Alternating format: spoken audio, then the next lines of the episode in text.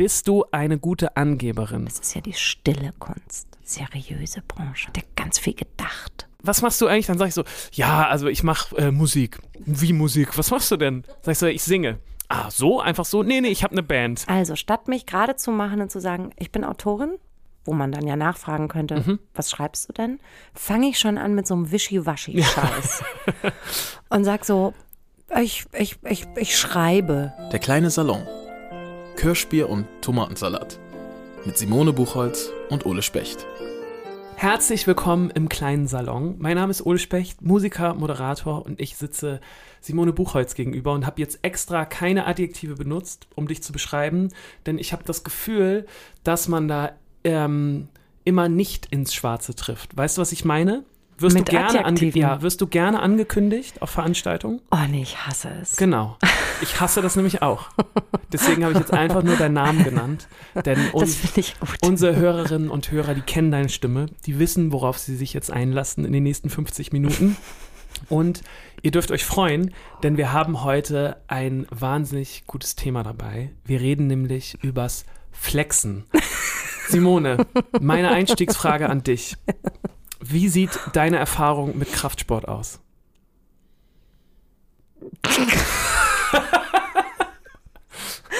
Das ist so eine gute Frage. Wenn wir übers Flexen sprechen, muss man auch mal über Kraftsport sprechen erstmal. Also, ähm, ich, bin, wirklich- ich bin wirklich so schlecht in Kraftsport, aber also nachdem ich ähm, neulich mal versucht habe, so Klimmzüge zu machen Mhm. und es wirklich ein unglaubliches Gelächter außenrum und auch in mir gab, habe ich jetzt angefangen, seit zwei, drei Wochen, äh, ich weiß nicht, ob man schon als Kraftsport bezeichnen kann, aber Planks zu machen. Ja, es ist mir aufgefallen. Als du äh, hier das Büro betreten hast, ich so, breitschultrig Moment, Moment, Alter, die Frau trainiert. Nein, aber ich mache so, so Planks so auf dem Holzfußboden und äh, üblicherweise breche ich nach drei Minuten zusammen, aber die drei Minuten sind sehr kraftvoll. Mhm. Okay, Das ist alles. okay, für alle Hörerinnen und Hörer, die nicht wissen, was Flexen bedeutet, ich glaube, also es ist ein englischer Begriff, der, glaube ich, ursprünglich aus dem Bodybuilding kommt. Ähm, und zwar beschreibt der das Anspannen der Muskeln, Ja, soweit ich weiß. Schönes, Richtig? Ich, wirklich, ich mache ja. das gerade vor, ähm, was sehr beeindruckend aussieht, deswegen Simone gerade so ein bisschen ähm, Dieses Kichert sehr, so ein sehr, bisschen. sehr enge, sehr dünne Hemd Richtig, an. die, mit diesen Spaghetti-Trägern, die, die, Komm, zeig nochmal, die, mach nochmal meine, die vor. meine Brustmuskulatur so schön zur Geltung bringen. Ähm, ganz genau. Kraftsport war, deswegen habe ich auch die Frage gestellt, damit ich endlich auch über, Super Einstiegsfrage. äh, um über mich sprechen kann, äh, war tatsächlich ein großer Teil meiner Jugend. Ähm, das hast du schon mal erwähnt, ja. als du ja so gemodelt hast und so, ich ne? habe nee, ich habe vor allem war immer so ein äh, sehr sehr sehr schmächtiger Junge und ähm, als ich dann 15, 16 wurde und mich für die Frauenwelt interessiert habe, Wolltest du mal ordentlich flexen? wollte ich auch mal flexen, um so ein bisschen äh, ne, auch mal zu zeigen, hier bin ich. Und dann habe ich das äh, tatsächlich vier Jahre oder so relativ viel auch gemacht. So. Also ähm, ich habe damals, glaube ich, 85 Kilo gewogen, also jetzt 15 Kilo mehr als jetzt. wow, und alles ja, ja, in genau. Muskeln. Alles in Muskeln. Ich habe einfach äh, drei, dreimal die Woche trainiert. Ich kann mir das gar nicht Nee, vorstellen. das kann sich niemand vorstellen. Wenn ich das jetzt so erzähle, sind immer alle so. Das ist Hä? nicht auch immer der, der Icebreaker-Einstiegsgag, wenn ich auf irgendwelcher Party bin, dann spreche ich immer darüber, wie breit ich bin und dann lachen alle so, ne? Also so muskelmäßig. Und niemand kann sich das vorstellen. Ähm, aber genau, ich, ich suche mal ein paar Fotos raus. Ja, bring mal Fotos. Ich habe tatsächlich so ganz peinliche Bilder noch von mir irgendwo rumliegen, wo ich mein, mit meinen Eltern im, ähm, im Urlaub war in Amerika und wir in Miami waren und ich äh, irgendwo am Strand in Miami oben ohne rumlaufe. Und, so. das war echt richtig Lachen echt unangenehm. mehr ja, es ist auch richtig unangenehm jetzt, aber ich war halt auch. Äh, Finde ich super. Finde ich aber ganz, ich finde es ich find's irgendwie ganz toll, dass du so eine, ich habe nur einmal, glaube ich, ein halbes Jahr so Kraftsport machen Mhm. müssen, weil ich, ähm, was du mit dem Ähm, Rücken hattest wahrscheinlich. nee, ich hatte, äh, ich hatte zehn Wochen Krücken, weil ich mir alle Bänder gerissen Oh. und geschreddert habe und danach musste ich irgendwie zu Kiesertraining und so äh, Sachen wiederherstellen. Mhm. Ja, Ich fand es aber wahnsinnig anstrengend, weil man musste halt immer so zählen. Ja, ja. Ich bin halt nicht so gut in Zählen. Das Zählen ist das Anstrengende an dem Training, Ja, ich genau. fand Ich glaube, du hast was falsch gemacht. fand ich wahnsinnig anstrengend. Ähm, ja, also nee, äh, aber ich komme überhaupt nicht, kriege Ja, überhaupt von nicht diesem die Bild. Ne? Richtig, äh, wenn du jetzt noch länger lachst, wird es irgendwann gemein.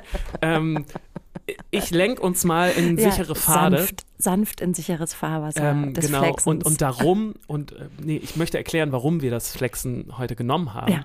Denn das, äh, das Flexen, also im, im bildlichen Sinne, die Angeberei. die Angeberei ist ein großer Teil von unseren Berufen, richtig? Absolut. Absolut. Auf so viele unterschiedliche Arten wird, ist das Angeben total wichtig. Bist du eine gute Angeberin? Es kommt drauf an. Oh, das ist schon die zweite richtig tolle Denkpause, die wir in diesem Podcast haben. Das finde ich sehr gut. Bitte äh, lass uns das nicht rausschneiden. Nein, Denken, Denkpausen auch mal aushalten. Genau, auch mal aushalten. auch mal aushalten. Ähm, es kommt wirklich drauf an. Also, es gibt Momente, in denen ich gar nicht so viel angeben müsste, ähm, in denen es mir aber ganz gut tut, ein bisschen anzugeben.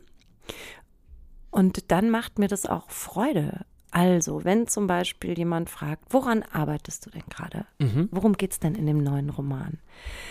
Dann fällt es mir total schwer, einfach nur zu sagen, ja, äh, spielt da und da, erscheint dann und dann, sondern dann fange ich sofort an, ähm, zu sagen, was ich mir da alles ausgedacht habe. Mhm. Und was hier und da und äh, liefer so eine zehnminütige Antwort. Okay. Und der Gegenüber so, ah, ich wollte einfach nur höflichen Smalltalk führen.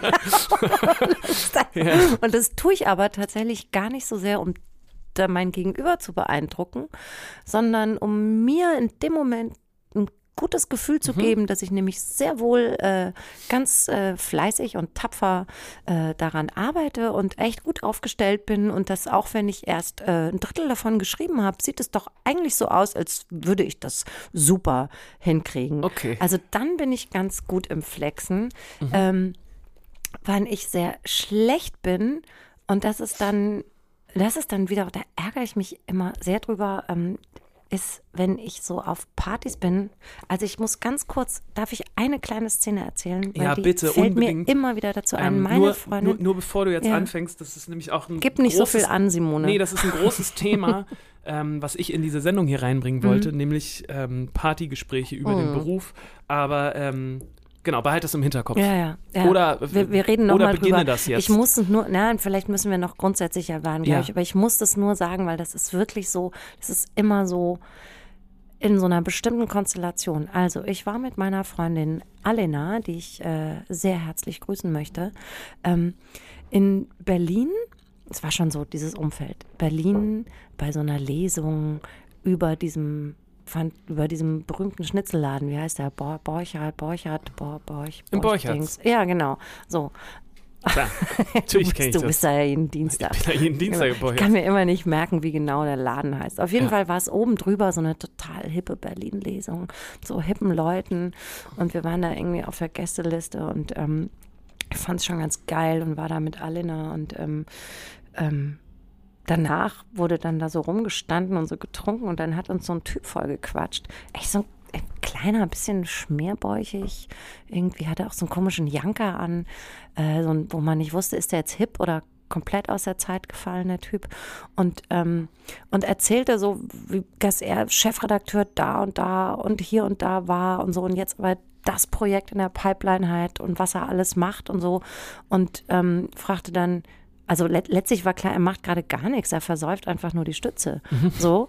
Ähm, und äh, fragte dann, was macht ihr?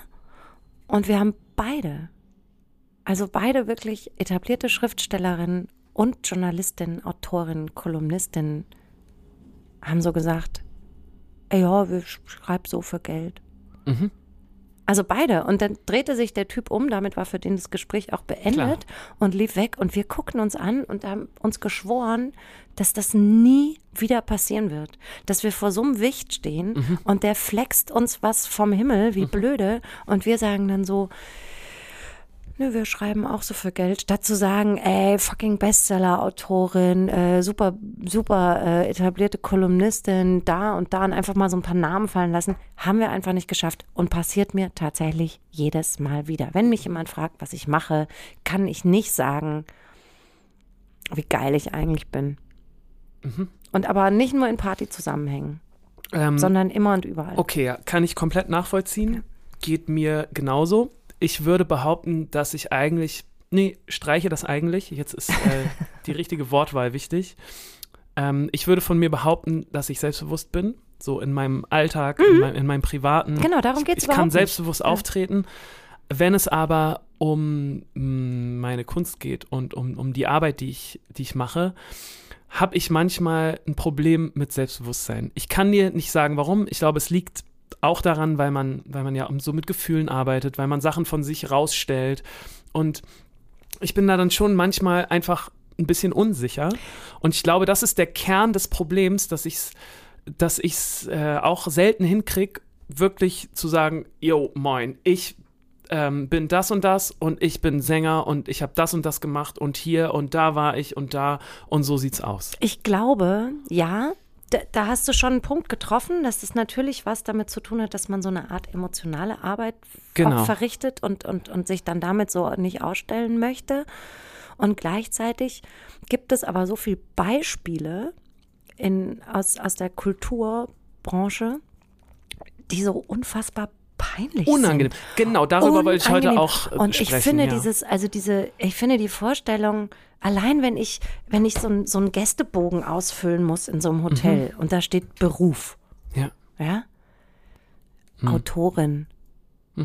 Ey, Schreib doch einfach Schriftstellerin. Nein, das finde ich so peinlich. Es ist so manieriert. Es ist so, Mhm. ah, und es gibt so viele Leute, ähm, die das so, ah, die es auf so eine peinliche Art, äh, so äh, als, so als eine Manifestation ihrer Großartigkeit zur Schau stellen, was sie sind. Genau. Oder zum Beispiel, da hat, das hat auch was damit zu tun, dass ähm, ähm, wenn, wenn so Leute, die eigentlich jetzt gar keine SchriftstellerInnen sind, äh, sondern Schauspieler oder, oder, oder keine Ahnung, wenn die dann so, ah, ich habe jetzt auch ein Buch geschrieben und so total damit zu Hause hingehen, denke ich immer, ja, weißt du was, ich habe 14 Bücher geschrieben.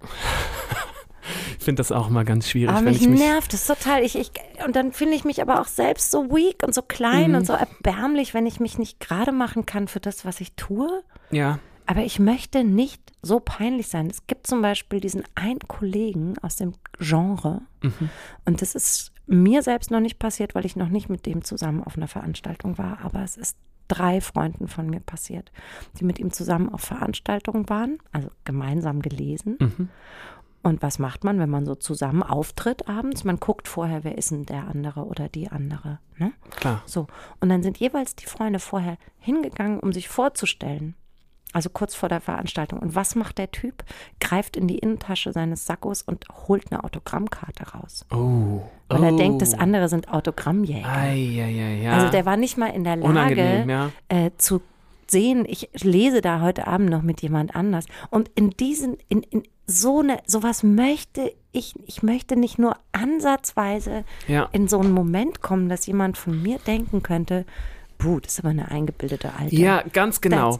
Ähm, genau, das ist es, ist es bei mir auch. Ich finde, ähm, da habe ich auch eine Riesenangst vor. Ich kann dir auch gar nicht sagen, warum, aber ich habe auch, ich rede das dann auch immer klein, was Ja, ich man mache. möchte so ich basic sag und dann auch mal so, ja, ich sein, mach, oder? ich sag, ich mach Musik, so, sag ich dann so.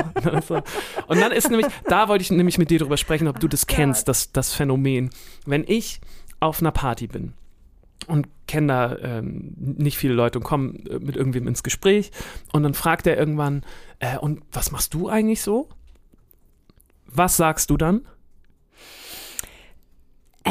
Ja, dann äh, mache ich so, Und das ist jetzt nicht jemand aus der Branche. Nee, nee, sondern wirklich, du bist, ich bin auf einer Party, wo ich kaum jemand kenne. Genau. Der auch mit meinem, die, dieser Ort hat überhaupt nichts mit meinem Beruf oder Umfeld Genau, zu ja. tun. So, genau. Die Leute finden es auch vielleicht gar nicht interessant oder ähm, wissen gar nicht, wie dieser Job aussieht. Ja. So, genau. Und dann fragt mich jemand, was machst du so?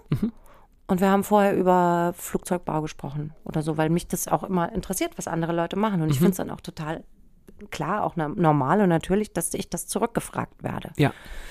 Und dann sag ich ähm, meistens sowas, also statt mich gerade zu machen und zu sagen, ich bin Autorin, wo man dann ja nachfragen könnte, Mhm. was schreibst du denn, fange ich schon an mit so einem Wischiwaschi-Scheiß. und sag so, ich, ich, ich, ich schreibe. Mhm. Oh ja. Also nicht ich Okay. bin, Mhm, ja, ja. Doppelpunkt, sondern ich schreibe. Und dann kommt so, hä, wie schreiben? Ja, also mit einer Tastatur. Ja, und dann sage ich so, äh, äh, Romane. Wie? Romane? Und dann hat man das Ding riesig gemacht. Ja. Und dann muss ich so, und dann muss ich echt mich so winden. Und, und dann kommt nämlich immer, wie heißt denn du? Und dann sage ich meinen Namen und dann kommt, oh, habe ich jetzt noch nicht gehört. Und dann wird es unangenehm. Genau. Und dann denkt man, hätte sie lieber die Fresse gehalten und gesagt, ich arbeite in einer äh, Druckerei und äh, drucke Sachen oder so. Weil es ist so, ich finde, es ist nicht, weil die Leute dann peinlich berührt Genau. sind. Genau da möchte ich mit dir drüber denken- sprechen. Weil die nämlich denken, du hältst dich für einen verdammten Genau. Star. Genau. Und, ähm, und, und, und ich halte mich aber nicht für irgendwas und ich habe Ja. dann immer so vorgefertigte Antworten wie, ja, nee, man muss ja auch nicht alles lesen oder jeden, um Gottes Willen.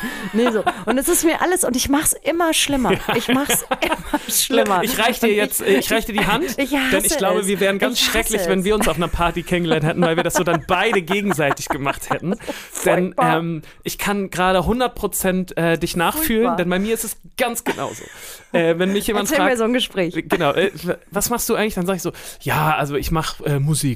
Wie Musik? Was machst du denn? Sag ich so, ich singe. Ah, so? Einfach so? Nee, nee, ich habe eine Band. So, fängt das schon mal an. Also die müssen richtig poolen und dann macht aber auch jeder, weil die Fragen liegen so auf der Hand. So, ne? Ja. Das ist also egal. Ja, weil man auch Nee, so ne Band. nicht antwortet halt richtig. Genau. Ah, und äh, was ist das für eine Band so? Wie, wie, wie heißt die? Kennt man die? So, dann sag ich so, Tonbandgerät. Und das ist der äh, Gabelmoment. So. Ja. Wenn ich sage, die Band heißt Tonbandgerät, dann entweder Mhm. die Band wird nicht gekannt, dann wird so, dann passiert sofort das, was du gerade Genau. beschrieben hast. So, die Leute sind so peinlich berührt und dann wird es auch so ein bisschen belächelt, was man macht. So, ah, okay, ja, hm, nee, habe ich noch nie gehört. Kannst du davon leben? Genau, kannst du davon so? leben, weil dann Ja, wird sofort davon ausgegangen, dass das ein Hobby ist. Hobby ist, weil wenn die Person das nicht kennt, dann kann es ja nicht erfolgreich sein. So. Ne? Das ist das eine. Und dann kommt man sofort in so ein unangenehmes, ja, nee, doch, doch, also wir sind schon. Und dann höre ich mich immer von außen und denke, oh, du bist so peinlich, halt dass du das jetzt so Schnauze, halt erklärst. Ertrag Nee, das doch, dass da die Person.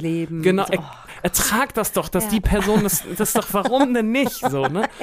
Das so Und die andere Sache ist aber auch super unangenehm. Ah, genauso weil wenn das super. jemand kennt, Ja. dann bist du sofort der absolute Megastar. Ja, und das bist du dann nee, ja das bist du auch nicht, nicht. genau. Und ja dann kommt nämlich sofort trinken. dieses, dieses Wow, echt, du Ja. bist das? Ja, oh, oh. Gott, ich weiß, das tut mir leid, dass ich dich dann jetzt hier gerade nicht sofort erkannt habe. Genau Äh, oh, können wir dann gleich nochmal kurz ein Foto machen? Weil ich habe, äh, du, meine, äh, meine Tochter ist irgendwie ein Riesenfan. Der würde ich nochmal kurz, dass wir dann ein Bild machen. Hast du irgendwas noch dabei?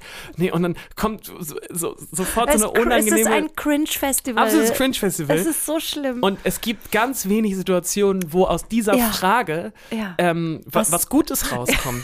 Und ich habe das ist, man kann eigentlich nur gehen danach. man kann nur gehen und ich habe das irgendwie wieder vergessen, weil ähm, ich war jetzt seit das erste Mal seit äh, aus bekannten Gründen auf einer richtigen Party, wo ich niemanden kannte, so das erste Mal seit fast zwei Jahren und hatte das gar nicht mehr so drauf und ich bin halt so richtig in diesen Abend reingegangen und sofort das erste, was war das natürlich, das passiert ja schnell, so was machst du denn? Ja, ja, Und genau. sofort hat diese, oh, oh nein, stimmt.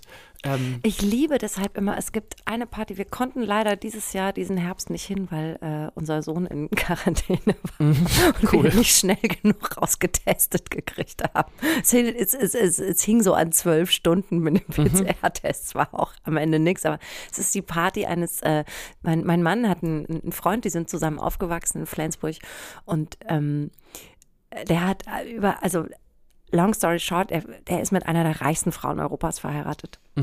Und denen gehört so Mecklenburg alles. Vorpommern. Ja, eigentlich so alles, alles nördlich der Autobahn und alles südlich der Autobahn gehört halt dem Nachbarn. So Okay. ungefähr. So. Und die feiern, haben sie jetzt natürlich auch lange nicht gemacht, jetzt das erste Mal wieder, einmal im Jahr eine Riesenparty in einem dieser Schlosshotels, die denen gehören. Und da sind dann Leute, das super internationales Publikum. Da sind echt Leute von Barbados oder am liebsten ist mir immer der Typ, mit dem unterhalte ich mich so gern, weil der so ein Flexer ist und dem ist so scheißegal, was alle anderen machen. Und ich habe so einen Spaß mit dem, der heißt Ferdi und hat mir schon tausendmal erzählt, dass er Verwandtschaft in Tijuana hat. Und ich denke immer, geil. Und mit dir kann ich den ganzen Abend hier stehen und Mhm. saufen, ohne dass du einmal fragst, und was machst du Ja, ja. eigentlich? Mhm. Und das sind mir die liebsten Partys. Ich liebe das total, wenn da so ein ähm, International Jet Set Publikum ist und ich irgendwie nur die Frau von meinem Mann bin, Mhm. eh, und da mir einfach ganz gepflegt einen hinter die Binde gießen kann, ohne dass irgendjemand sich auch nur ansatzweise dafür interessiert, Ja, ja. was ich mache, weil dann bin ich aus dieser unangenehmen Nummer raus. Und das ist doch echt krass, weil es gibt ja Leute, die können das so gut. Also ich kenne das auch Mhm. Ja. in meiner Branche. Es gibt Leute, die können das so wahnsinnig gut. Die sagen dann, ja, ich habe gerade mein Debüt geschrieben. Ähm, ist bei dem und dem Verlag erschienen. Äh, ich habe folgende Preise bekommen. Hat sich auch ganz gut verkauft. Im Moment arbeite ich gerade am zweiten Roman, habe aber auch schon den Vertrag Genau. für den dritten. Und ähm, Wird spitze. ja, genau. Und wie du kennst mich nicht. Und ey, ich kann es nicht. Ich kann es nicht. Und ich möchte es so gerne. Bei meinen Eltern mache ich es manchmal, muss ich sagen.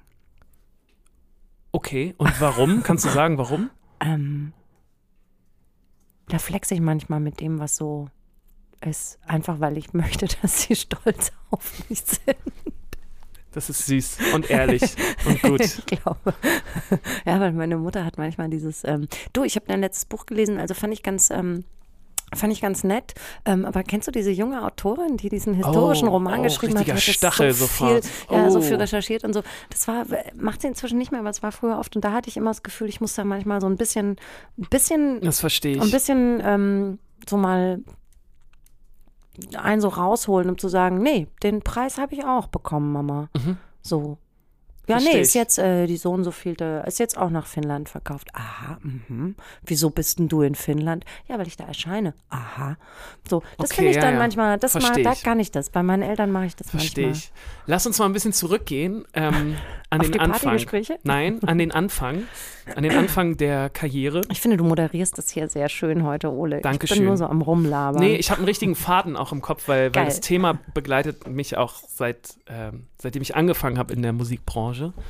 Mm, denn das, ich habe immer diesen V im Kopf, ne? der so sein Fiedergewand so hin und her wedelt, weil genauso muss jede junge Band und jede Künstlerin muss, äh, muss wie so ein V du weißt, dass der V das dümmste Tier auf der ganzen ja, Welt ist. das passt ja ganz gut Und der dazu. Fasan. Ich glaube nur der Fasan ist noch dümmer. Okay. ähm, auf jeden Fall muss man das als, mussten wir das als junge Band natürlich auch äh, ständig machen. Ähm, Fake it till you make it ist halt einfach so ein Ding in unserer Branche. Du musst die ganze Zeit suggerieren, dass du eigentlich wahnsinnig erfolgreich bist, dass du super viele Fans hast, dass du mega gut aufgestellt bist, dass du noch die kranken Songs äh, da liegen hast, die du nur noch nicht veröffentlicht hast und so, um so langsam Okay. dann wirklich reinzukommen, um mal Erfahrung zu bekommen, irgendwo zu spielen. also du musst die ganze Zeit mit glitzernden Schuhen Türen auftreten. Ga ganz genau. Bam. G genau, du musst wahnsinnig wir. selbstbewusst immer auftreten und sagen, yo, wir sind da und wir sind eigentlich super krass. Obwohl natürlich noch gar nichts da ist, weil wie, wie soll das auch sein so? Ähm, und das habe ich am Anfang echt, äh, also ich fand das unglaublich schwierig Das und, hätte ich und nicht anstrengend. gekonnt, muss ich wirklich sagen. Das hätte ich nicht Ja. gekonnt. Da wäre ich, wär ich, wär ich weggerutscht. Genau, ähm, ich fand das auch also wahnsinnig anstrengend. Ein gutes Beispiel dafür ist zum Beispiel unsere Fake Booking Agentur, die wir irgendwann mal hatten.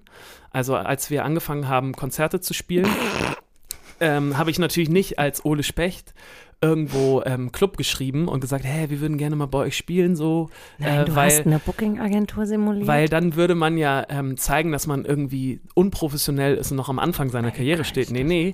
Äh, es hat natürlich Susanne Klatten hat angeschrieben von der Firma so und so und hat gesagt, ey, wir haben hier eine super aufregende Band gerade bei uns im Rooster. Die, ähm, also die sollten bei euch wirklich spielen. So, wir würden die jetzt auch euch für einen guten Preis irgendwie äh, Ole, ich wäre. Gestorben. Ja, ja, ich fand das auch echt schwierig, aber ähm, das ist so ja so ging das dann langsam das ist ja so eine. Hochstapelei. Richtig. Ganz richtig. Und ich würde behaupten, dass fast, Alter. fast jede ähm, Künstlerin und ähm, Band äh, bei uns in der Musik so anfängt. Würde ich jetzt mal behaupten, weil das, äh, weil du musst dir die Bühnen erkämpfen. So kein Club der Wahnsinn. Welt hat Bock, dass du, dass du als Hamburger Band, ähm, der in Hamburg schon keine Leute zieht, kein kein Nürnberger Clubbetreiber hat Bock, seine Türen aufzumachen, damit da- die Trottelband dahin äh, kommt und um irgendwie vor zwei zahlenden Gästen zu spielen. Aber wenn Susanne Kladden von der, äh, von der Agentur Fire Fire äh, Acts schreibt, dass das aufregend und krass ist, dann überlegst du dir das vielleicht mal. Ja, und so fängt das halt an, ne? Und dann Hat euch das jemand gesagt, dass ihr das so ich machen weiß es müsst? gar nicht mehr. Wir haben einfach, glaube ich, irgendwann gemerkt, dass das nicht so funktioniert, wenn da Ole Specht oder Sophia Poppensieger äh, hin- hinschreibt. Und dann haben wir das halt irgendwann einfach so angefangen. Und ich erzähle das, weil es ein gutes Beispiel ist, finde ich, für äh, die Anfänge in, in, ähm, in meiner Branche. Vielleicht ist das auch, vielleicht bin ich da auch total. Doch, ich glaube, da ist die Musik, ähm, ich glaube, was du sagst, dieses, dieses V-Spielen und brrr und hier und brrr und so, das ähm, ist wahrscheinlich in der Musik, ich weiß, ich denke immer, es ist in der Literatur anders, weil ich immer das Gefühl habe, wir arbeiten auch viel mit unserem Understatement. Mhm, Das ist ja die stille Kunst, richtig, seriöse Branche. ist bekannt. ja ganz viel gedacht, ne? Mhm. Man ist auch nicht so laut. Nee, nee. So. Und ähm, da stellt man sich halt erstmal hinten an und wartet, bis das Feuilleton Mal kommt. das mal sieht. Mhm. So. Und das ist schon so eine Attitude, die, ähm, also ich hätte mich am Anfang, ich war einfach froh, wenn ich überhaupt irgendwo aufgetaucht bin und hätte mich niemals irgendwo reingedrängt. Oder also ich, weil ich auch glaube, wobei manchmal denke ich im Nachhinein, wenn ich jetzt so drüber nachdenke, ne, ich habe auch so lange gebraucht, äh, um mich zu etablieren. Ich irgendwie, es hat mit Buch Nummer 6 oder so hat das funktioniert. Ich manchmal denke, vielleicht hätte ich einfach mehr auf die Kacke hauen sollen, weil es gibt schon, und da muss ich leider sagen, vor allem Kollegen, Ja, Alter, alter, alter, alter. Ja, ja, die klar. können das halt so gut und die machen eine riesen Welle um sich selbst. Und äh, von einem habe ich mal gehört, der hatte, also es gibt so diesen Moment, ähm, wenn du mit einem neuen Buch kommst, Mhm. gerne als neuer Autor beim neuen Verlag, gibt immer die Vertreterkonferenz. Also die BuchhandelsvertreterInnen sind die, die mit den Büchern loslaufen, losladen und und, mit versuchen dem es Buchhandel zu platzieren. genau, Ja. so.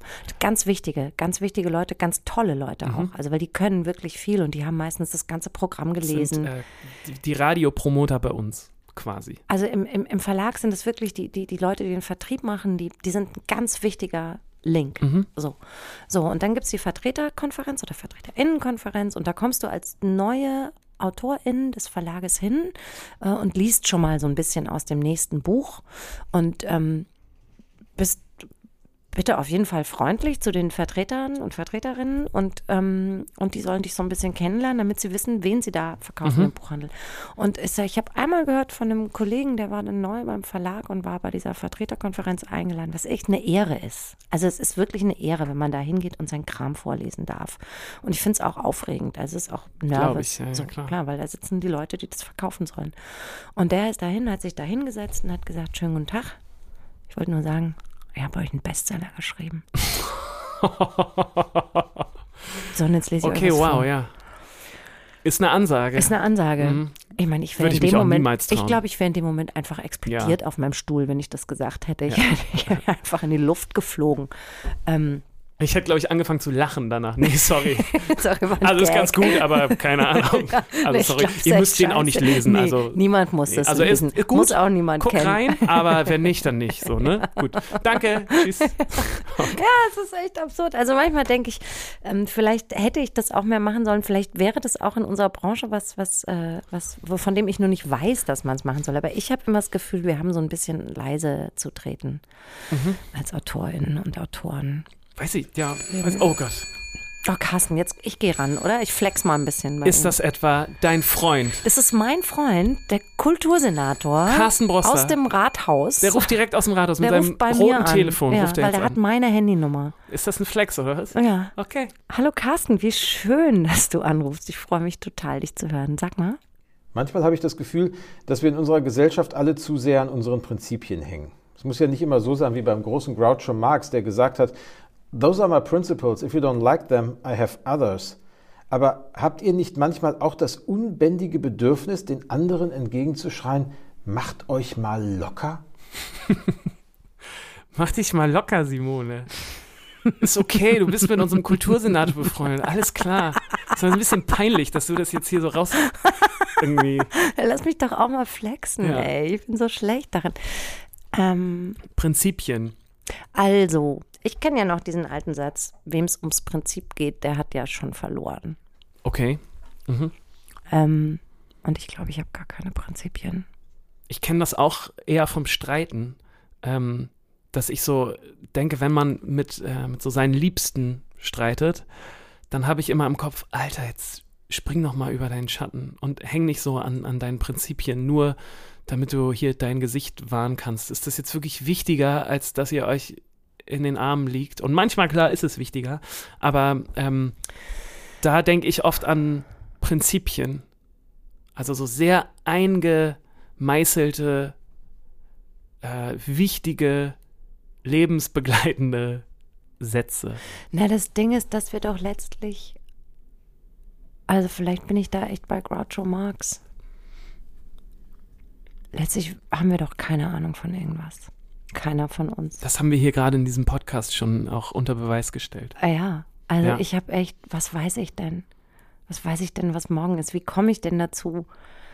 Ähm, Die Frage passt doch wieder total zu dieser Ja. äh, Folge hier, weil es dann eben doch auch wieder um Selbstbewusstsein ja, geht. Und aber wie komme ich denn dazu, mir einzubilden, dass ich wüsste, was richtig ist Mhm. und was falsch ist? Mhm.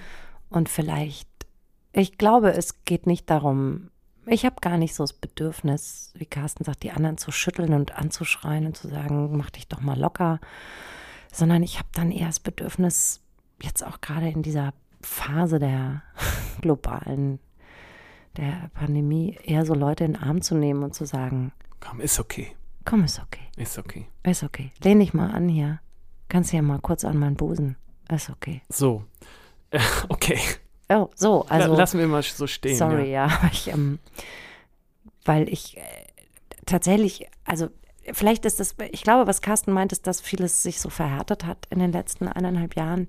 Und ich habe das Gefühl, dass sich ähm, bei mir vieles aufgeweicht hat und ich mir gar nicht mehr sicher bin, bei, bei nichts mehr. Mhm. Und ich eigentlich eher das Gefühl habe, ich weiß doch eh nichts. Es kann doch, ich bin so eine Wurst, bin so eine kleine Ameise.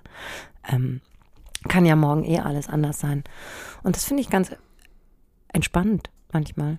Ich weiß, was du meinst. Ähm, ich habe auch nie das, also wirklich nie das Bedürfnis, irgendjemanden zu belehren, weil ich auch immer das Gefühl habe, so, oh, was weiß ich denn? Na, ich Und wenn es dann so richtig ja. extreme Sachen sind, Mhm. dann habe ich oft das Gefühl, ja, ey, da werde ich jetzt auch nicht derjenige sein, der dich jetzt hier äh, um, umbiegt noch. Ja, Beziehungsweise ich will ja. gar nicht mit dir sprechen. Genau. Also ich, wa- was ich manchmal habe, wenn, wenn ich so eine Idee habe, die ich richtig geil finde, dann möchte ich, das möchte ich durchdrücken, da möchte ich Leute für begeistern, weil ich glaube, das ist was, was uns retten kann. Da bin ich dann schon, aber es sind keine Prinzipien, sondern es ist eher so, ich beiß mich so fest an Sachen, von denen ich glaube, dass es ein, jetzt ein richtig guter Move wäre, wenn wir das machen.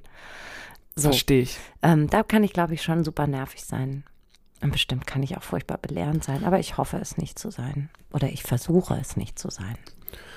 Gibt es in deinem Beruf Bewerbungsgespräche? Und ich Oh. meine jetzt, ich meine jetzt als, ähm, als Schriftstellerin, Ja, die einen gibt- Roman schreiben möchte. Ja, es gibt also, naja. Da musste ich nämlich auch dran denken beim Thema Flexen. Ja, es gibt so diesen sogenannten, mein Agent nennt es den Beauty Contest. Okay. Ähm, also, als ich meinen allerersten Roman geschrieben hatte, hat mein Agent, der ein sehr cooler Typ ist mit sehr viel Erfahrung und ähm, sehr lustig und äh, einfach ein guter, sehr guter Typ, der ähm, hat, ähm, ich glaube, der hat das so an acht Verlage geschickt, fünf davon waren interessiert und mit dreien hat er dann Termine gemacht. Und und ich habe gefragt, was passiert denn auf, jetzt bei diesen Terminen? Und dann sagt er, nein, das ist jetzt der Beauty Contest. Und dann habe ich gesagt, wie? Ob ich schön genug bin? Dann sagt er, nein, ob das Gesamtpaket stimmt. Also Verlage kaufen nie nur Texte. Verlage kaufen natürlich Die Geschichte. das außenrum. Ja, genau. Die wollen sehen, kann man die auf Veranstaltungen schicken? Ja. Ähm, also ähm, kann die oder ist sie ist die unfreundlich, ist die unsympathisch oder äh, so? Also passt die zu uns, passt die zu unserem Haus? Es Ah ist ja, schon so eine spannend. Art Bewerbungsgespräch klar. und ähm, und äh, da musste schon, also ich hatte schon das Gefühl, dass ich dreimal so abliefern musste. Mhm. Ähm, und auch als ich, was ich ganz toll fand damals, als ich zu Surkamp gewechselt bin, ähm, habe ich auch so, so einen Antrittsbesuch gemacht. Da war aber, glaube ich, der Vertrag schon unterschrieben. Aber du machst halt so einen, so einen Hallo-Antrittsbesuch und wurde dann einmal so durch so verschiedene Abteilungen geschickt. genau. Und am besten war hier die drucken rechte, die die, äh, Ja, die genau. Umschläge. So, Simone, guck dir mal, hier stehen Genau. die Regale mit den ganzen, ganzen Zuckermbüchern. Denn das Beste war die äh, Foreign Rights Abteilung tatsächlich, weil da saßen dann so drei sehr coole Frauen ähm, und hatten so, so Klemmbrett-Dinger mit so Zetteln, wo sie so mitgeschrieben haben. Und dann hat die Chefin damals, die inzwischen in Rente ist, ich ganz, ganz, ganz toll finde, die ist im Ruhestand, die hat gesagt, äh, Frau Buchholz, sind Sie denn reisebereit?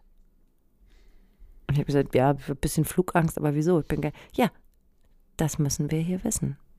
Ob sie reisebereit sind. Und, und sowas ist natürlich klar, du musst dann schon so gerade stehen in so Momenten. Aber ich hatte immer das Gefühl, dass am Ende nichts von allem, was ich da tue, irgendwas machen kann, wenn der Text scheiße ist. ja, klar. Verstehe ich. So, ich weiß nicht, wie das andere machen. Aber ich bin damit ja, ich bin ja auch mit keiner Band unterwegs. Ich bin damit ja auch ziemlich allein. Klar. Also ich gehe da halt hin und sage, hallo, ich bin's. Und da muss, äh, da bin ich froh, wenn ich nicht zusammenklapp vor Angst. Ich musste daran denken, weil Bewerbungsgespräche ja so Klassiker sind, wo man einfach mal so rumflext und ich gar nicht so richtig wusste. Aber bei euch gibt es es doch, ne? So, ja, so bei uns gibt es in- auch auf jeden Fall. Da passiert das Wie heißt diese Abteilung nochmal? A&Rs, Ja, toll. Artist and Repertoire. Okay. Die sind dann meistens auf Konzerten unterwegs. Das heißt, unsere Bewerbungsgespräche sind meistens Konzerte. Ah, Ähm, und dann gibt es von den großen Plattenlabels, also so von der Universal, von der Sony, von der BMG, die veranstalten dann sogenannte Showcases. Das sind Konzerte in kleineren Clubs und dann spielen da so drei, vier Anwärter quasi, die die, die spannend lassen finden. die quasi auf, also die lassen euch antanzen. Genau, ja. Und dann spielt Alter. man Konzerte so. Und in Berlin, weiß ich, haben wir mal ein Showcase gespielt für die Universal und in, in, München mal für die Sony. Und da ist aber auch Publikum. genau, pass Also, auf, das sind oh dann so Gott. quasi Partyreihen von den Plattenfirmen und die sind dann manchmal schon recht interessant, weil da so die heißen neuen Acts und Bands spielen. So, ne? Ja. Und Man geht da auch hin als junger Mensch dann. Ja, schon. Also Ja. War zumindest bei uns. Es sind dann nicht so riesige Clubs, so, Mhm. ne? Dann passen so 150, 100 Leute rein, weil das ja meistens noch Bands und KünstlerInnen sind, die nicht so bekannt sind, ne? Sonst bräuchten die ja keinen Plattenvertrag. Genau. So, und dann spielst du diese Konzerte und das ist wirklich der absolute Horror. Das stelle ich mir schlimm vor.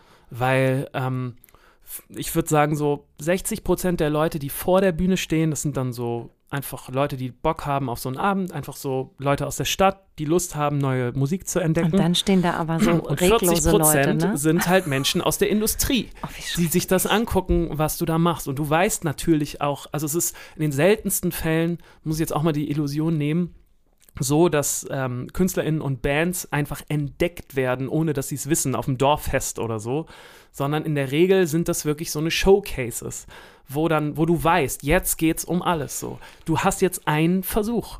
Und da muss das Konzert stimmen. Und so ein Konzert ist ja nicht immer nur die Band, das ist ja ein großer Teil auch das Publikum. Oh das Gott, heißt, du bist ja da, Du hast gar nicht die Kontrolle du hast darüber, nicht immer ne? unbedingt Du die Kontrolle. Und ich fand, das ähm, waren wahnsinnig unangenehme Konzerte, ähm, wo du, wo ich glaube ich auch im Nachhinein total überperformt habe dann immer. Naja, aber du musst ja, das ist ja, das ist ja wirklich Flexen schlechthin. Genau. Also du musst ja einfach doppelt so groß sein, wie du eigentlich bist in Genau. dem Moment. Du musst da rausgehen und, Genau. und, und, und dich verdoppeln. Und die Leute sollen mitsingen, obwohl sie die Songs nicht kennen. Oh die sollen begeistert sein, die sollen ausflippen und so. Und ähm, genau, ich habe, wir haben mit unserer Band zweimal so eine, so eine Dinger Was gespielt. für eine schreckliche Erfahrung. Und das war wirklich, beides mal geklappt? wirklich schrecklich. Das eine Mal hat es nicht geklappt. Ja.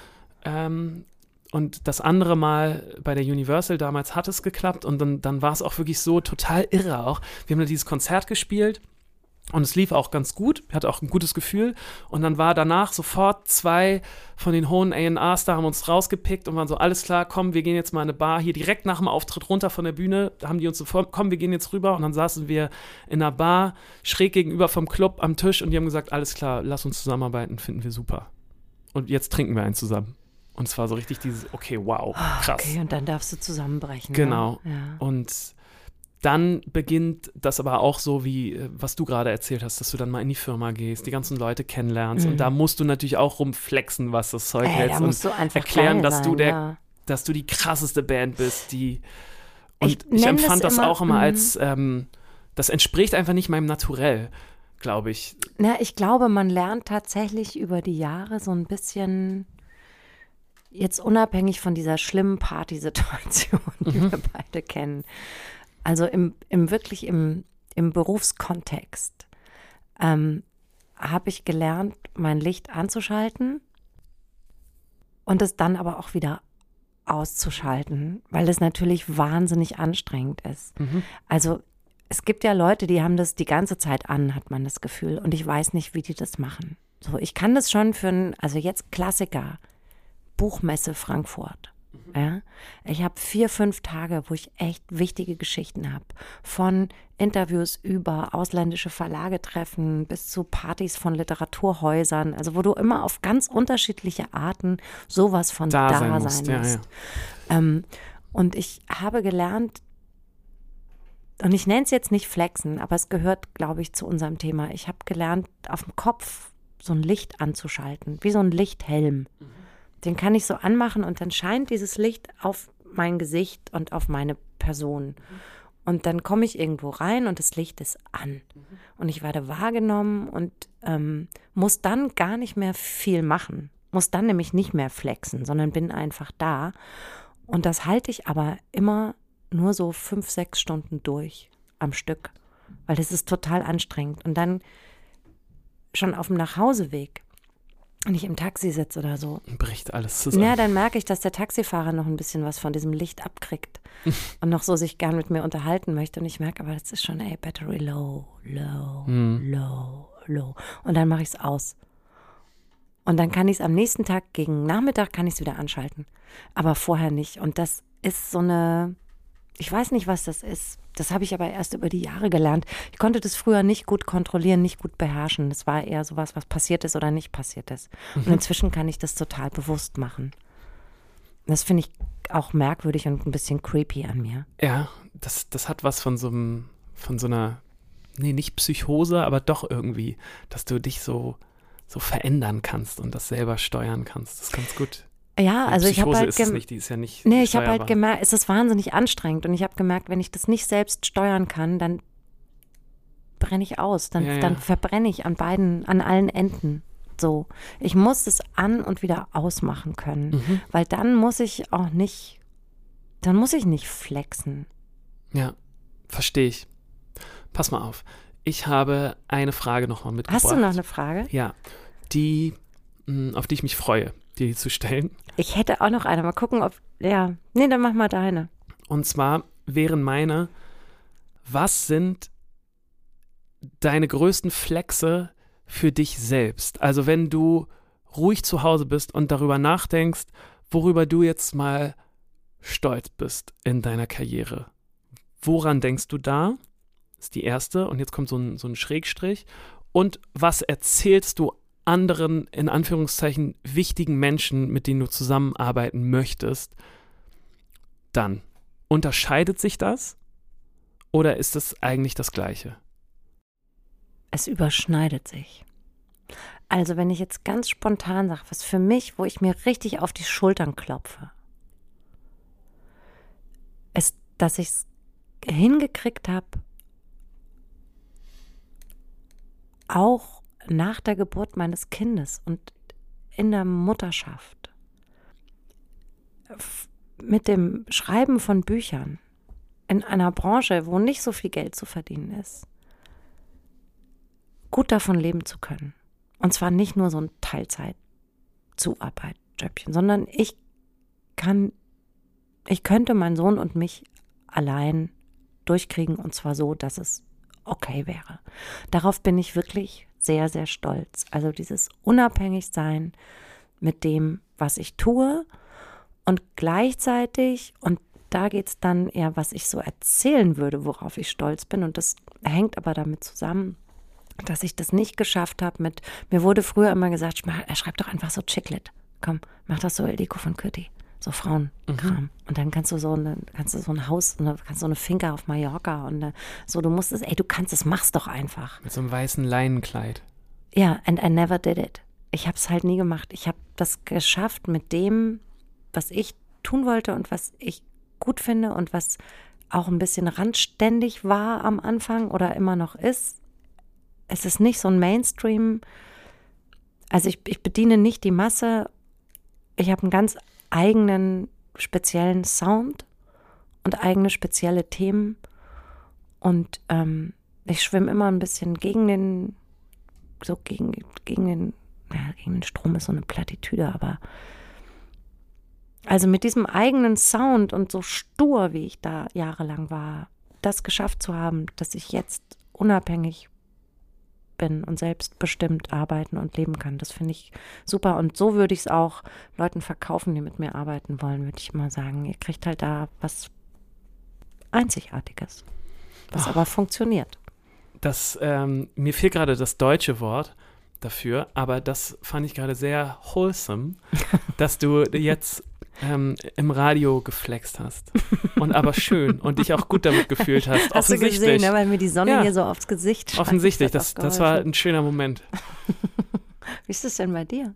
Ähm, bei mir ist es schon, also es gibt natürlich auch Überschneidungen, aber wenn ich jetzt wirklich alleine zu Hause sitze, dann ist das Erste, was in meinen Kopf kommt, dass ich richtig stolz darauf bin, dass ich jetzt schon so lange nur von der Musik leben kann. Das ist schon so krass, ne, dass, dass wir das können. Genau, und das ist so ein richtig krasses Privileg Mhm. und ich bin da jedes Mal so glücklich Mhm. und stolz und ich bin auch echt stolz, dass ich es äh, jetzt durch Corona geschafft habe. Mhm. Es ist ja noch nicht vorbei, aber dass ich jetzt eben nicht äh, Arbeitslosenhilfe anmelden Mhm. musste oder so oder irgendwas anderes machen musste, sondern immer noch weiterhin das machen zu können und das ähm, darauf bin ich richtig stolz. Zu Recht, Ole. Ja, Zu Recht. und das wäre jetzt aber zum Beispiel ähm, nichts, was ich Leuten erzählen würde, mit denen ich jetzt neue große Projekte machen möchte, Was würdest du denen sagen? weil ich das Gefühl habe, dass das in der Musikbranche, ähm, ich glaube, das wissen irgendwie alle, aber das spricht man nicht so richtig drüber,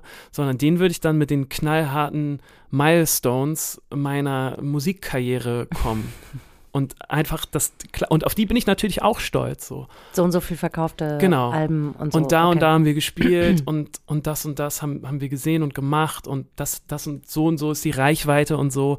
Und wenn ich ehrlich bin, das finde ich natürlich auch toll, aber am Ende ähm, freue ich mich immer darüber, dass ich jeden Tag aufstehen kann und Musik machen kann. Ja, genau. Und, äh, so. exakt. Und das ist aber immer zu klein, habe ich zumindest das Gefühl, für, so, für solche wichtigen Gespräche und um Leute Absolut. äh, für große Projekte zu begeistern, weil gerade in, bei, bei Musikproduktion ist dann auch schnell mal ein bisschen mehr Geld im Spiel. Genau. Es ist nicht der Elevator-Pitch. Genau, ja, So, also genau. du stehst mit jemandem im Aufzug, hast zwei Minuten und musst ihn von dir Genau. überzeugen. Das ist es nicht, aber für einen selbst ist das, glaube ich, wirklich sehr, sehr wichtig. Also ich kann verstehen, wie wichtig das für dich ist und für mich ist das genau das auch. Ja. Einfach äh, niemandem auf der Tasche liegen zu müssen. Genau. Ähm, Guck mal, schön. Haben wir jetzt beide ja, mal, haben wir doch mal haben wir beide mal im richtig. ge- Radio gefleckt. Das, das freut mich sehr, sehr. ich habe noch so eine Hast du eine ganz- kleine Ja, eine Rausschmeißerfrage? ganz dumme Frage. Es ist Ja. diesmal kein Entweder-Oder, Mhm. sondern die passt zum Thema. Okay. Wenn dir was richtig Beknacktes passiert, Mhm. also wie du rennst besoffen gegen einen Laternenpfahl Mhm. und es ist danach auch sichtbar. Ja. Erzählst du den Leuten, was passiert ist, oder denkst du dir eine krasse Geschichte aus dazu? Mm, Ich erzähle den Leuten, was passiert ist, weil die Leute in meinem Umfeld, die wissen, dass ich äh, schon durchaus mal ein kleiner Körperklaus sein kann. Meine Gliedmaßen nicht immer unbedingt unter Kontrolle habe. Und sowas ist mir auch null peinlich. Ich finde es eher lustig. Also im ersten Moment tut es mir natürlich weh und ich habe Schmerzen. Und im zweiten Moment denke ich, ha, ist eigentlich eine ganz lustige Geschichte. Stimmt. Ich würde, glaube ich, würde auch die Wahrheit erzählen, aber ich würde es ein bisschen übertreiben. Ja, ja klar. Ich würde es halt total ausschmücken. Ja, dass ja, es klar. irgendwie alles viel krasser war als einfach Ja. nur. Dann war ein Krankenwagen da und Ja, und Blutinfusion. was ich vorher alles gemacht habe, um in diese Lage Mhm. zu kommen, statt Ja, einfach ja. nur aufs Handy geklotzt und bong ja, da rangelaufen. Also ich würde es so ein bisschen aufregender machen. okay, ja, ver verstehe ich. Genau, es war nicht einfach nur dumm von mir, sondern es war ein richtig krasser Moment, Ja, glaube ich. die Alltagsgeschichte noch ein bisschen ausschmücken. That's what lieb we ich auch, ja. Ja, aber das ist ja Das ist das, halt was Teil wir von dem Beruf, Also ganz, das ist das, genau. was wir machen. Gute Frage, hat total ja, gepasst. Einfach den Alltag schmücken. Dankeschön für die Folge, es hat richtig gut getan. ähm, Wann flexen wir wieder? Ja, wir sollten viel öfter flexen. äh, ich flexe jetzt, ohne dass unsere HörerInnen das sehen können nochmal schön meine Waden ins Mikrofon, weil die sind wahnsinnig muskulös. Und äh, es gibt leider so wenig Gelegenheiten, wo ich die irgendwie präsentieren kann. Es ist geil, dass es ins Mikrofon flext. Ja, ich flexe jetzt gleich. Ähm, gleich habt ihr noch so ein bisschen Stille. Da äh, stehe ich dann vor dem Mikrofon und flexe meine Waden rein. Das ist nämlich ein großes Problem von mir. Sie sind wirklich schön. Durch so einen kleinen Gehfehler habe ich sehr muskulöse Waden, die ich null trainiere. Außer durch diesen kleinen Gehfehler. Gehfehler klingt auch zu doll, aber ähm, und es ist äh, wirklich ein bisschen blöd, weil auf der Bühne trage ich nie kurze Hosen. Das finde ich geht nicht. Aber du solltest vielleicht, weil ich bin jetzt wirklich sehr interessiert an deinen Waden, ja, Ole. Du wirst ja gleich sehen. Für alle anderen äh, schaltet ein äh, in zwei Wochen, wo wir wieder hier sitzen und euch wieder aus unserem ähm, kulturellen Leben berichten. Ja, macht's gut. Bis dahin. Tschüss. Tschüss. Eine Produktion der Gute-Leute-Fabrik in Kooperation mit 917XFM und der Hamburger Morgenpost.